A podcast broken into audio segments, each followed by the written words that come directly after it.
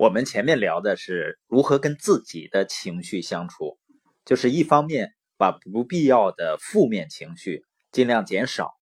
另一方面呢，能够调动起我们积极的情绪，让自己能更加乐观、更加开心的来面对生活。那情商的第二部分呢，就是跟别人相处。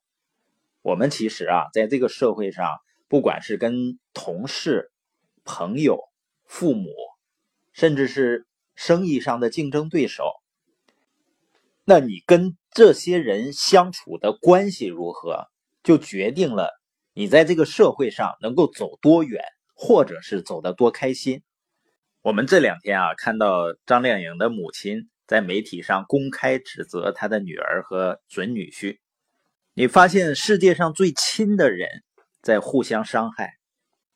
这应该是跟缺乏好的沟通的习惯是有关系的，而且如果我们想跟别人处理好关系，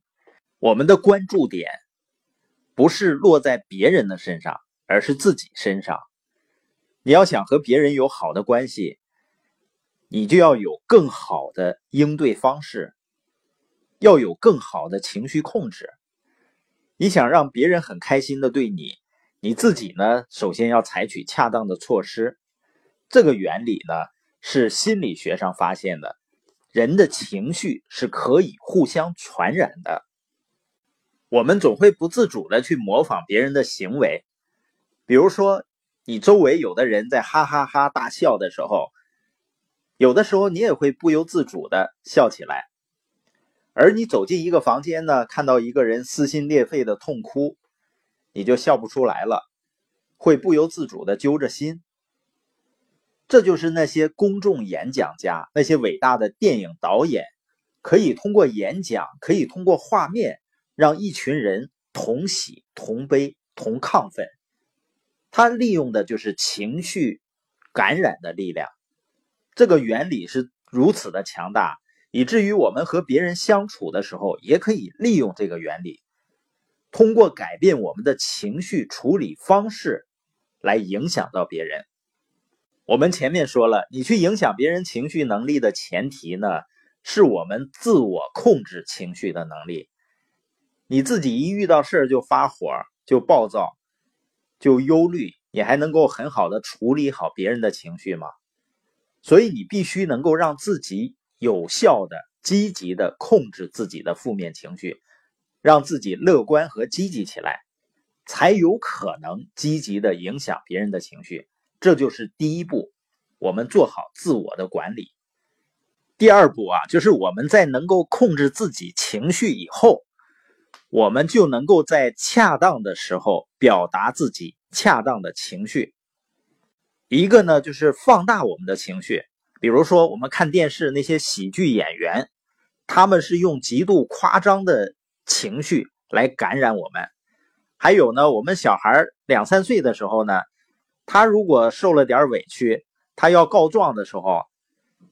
就会声嘶力竭的嚎叫，他用各种动作啊、夸张的表情啊，去跟妈妈抱怨，就是放大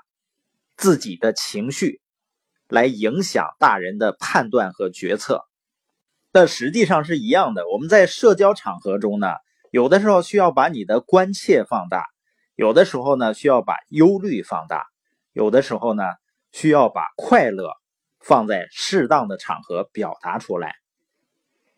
那还有一种情绪呢，就是缩小我们的情绪。比如说你去参加一个葬礼，这时候呢你在微信上看到了一个很好笑的笑话，那正常人都不会笑出来。因为你知道，这样一个场合需要把你的各种情绪最小化。那在一个严肃的会议上，有重要的领导人来的时候，你肯定也不会嘻嘻哈哈。有的人呢，大家觉得相处的时候呢没大没小，或者觉得他呢不着边没分寸，就是他不知道什么时候去缩小自己的情绪表达，永远是用同样一种方式。去表达自己的情绪。那第三种呢，就是转移我们的情绪。比如说呢，爷爷奶奶呢出去旅游，然后回来呢给你买个太阳镜，你非常不喜欢这个款式，那你放大你的这个不喜欢的情绪呢，就会说：“我可不喜欢这样的眼镜，戴出去呢多土啊。”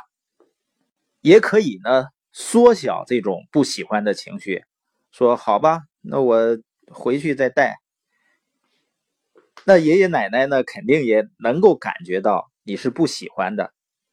也可以呢转移你的情绪，因为虽然你不喜欢这个眼镜呢，但是你能够感受到老人呢对自己的爱，你也希望呢他们能够更开心，所以你会转移自己的情绪，会用非常开心的情绪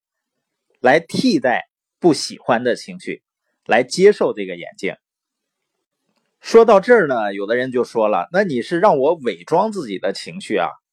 啊，我要做真实的自己，我要活出自我。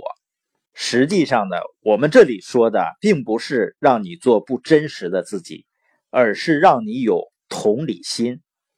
因为世界上没有绝对不变的情绪和只做你自己的考虑，